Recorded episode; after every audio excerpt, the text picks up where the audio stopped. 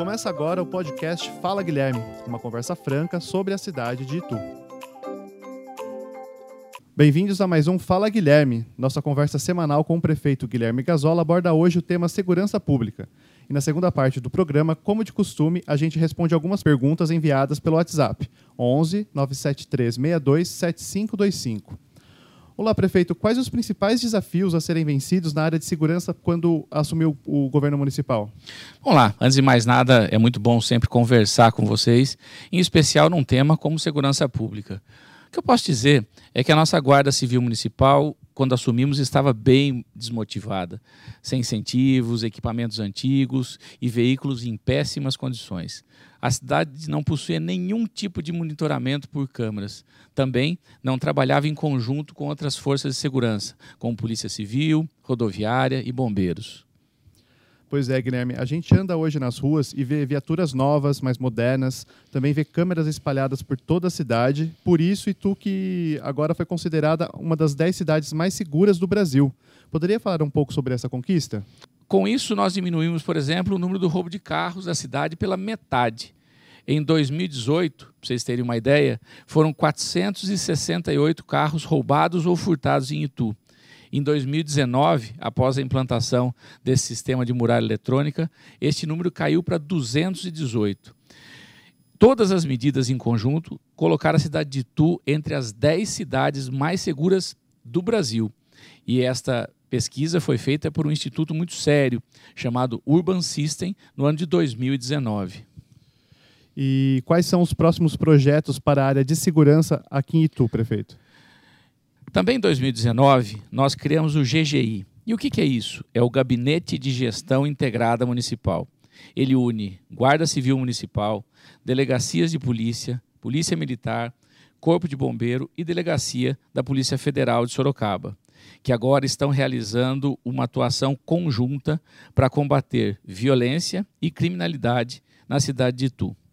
Já nesse ano de 2020, nós estamos intensificando e reforçando o trabalho, como por exemplo nas operações de porta da escola, que visam combater de forma ostensiva o tráfico de drogas.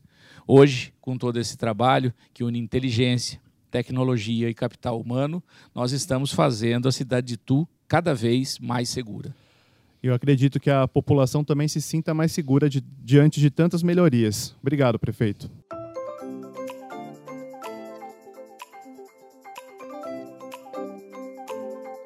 Voltamos agora com as perguntas da população.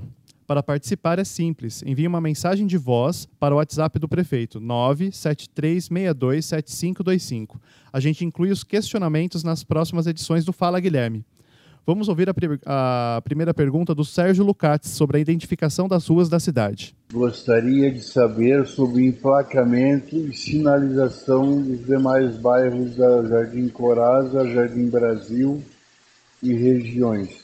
Olha, Sérgio, o que eu posso dizer para você é que nós estamos fazendo desde o ano passado um trabalho incessante e significativo na colocação de placas das ruas da cidade. Para você ter uma noção, nós já colocamos mais de 1.500 placas em 30 bairros da cidade. E a nossa previsão até junho desse ano é colocar mais 500 placas em 12 bairros da cidade. Com certeza, essa sua região também vai ser contemplada com as placas e nomes de rua. Agora, agora temos mais uma pergunta da Estela Farina. Ela quer saber como é feita a manutenção das estradas na zona rural, em especial na região dos Sete Quedas. Olha, Estela, realmente a situação das estradas rurais é um problema difícil de ser resolvido na cidade. Só para você ter noção, nós temos mais de 550 quilômetros de estradas rurais na nossa cidade. Sem contar que, com o tempo, essas estradas não são mais usadas pelo simples produtor rural ou aquela pessoa que vai até sua chácara sua fazenda. Hoje nós temos algumas regiões em que colocam caminhões de mais de 32 toneladas. E essas estradas não são preparadas para isso.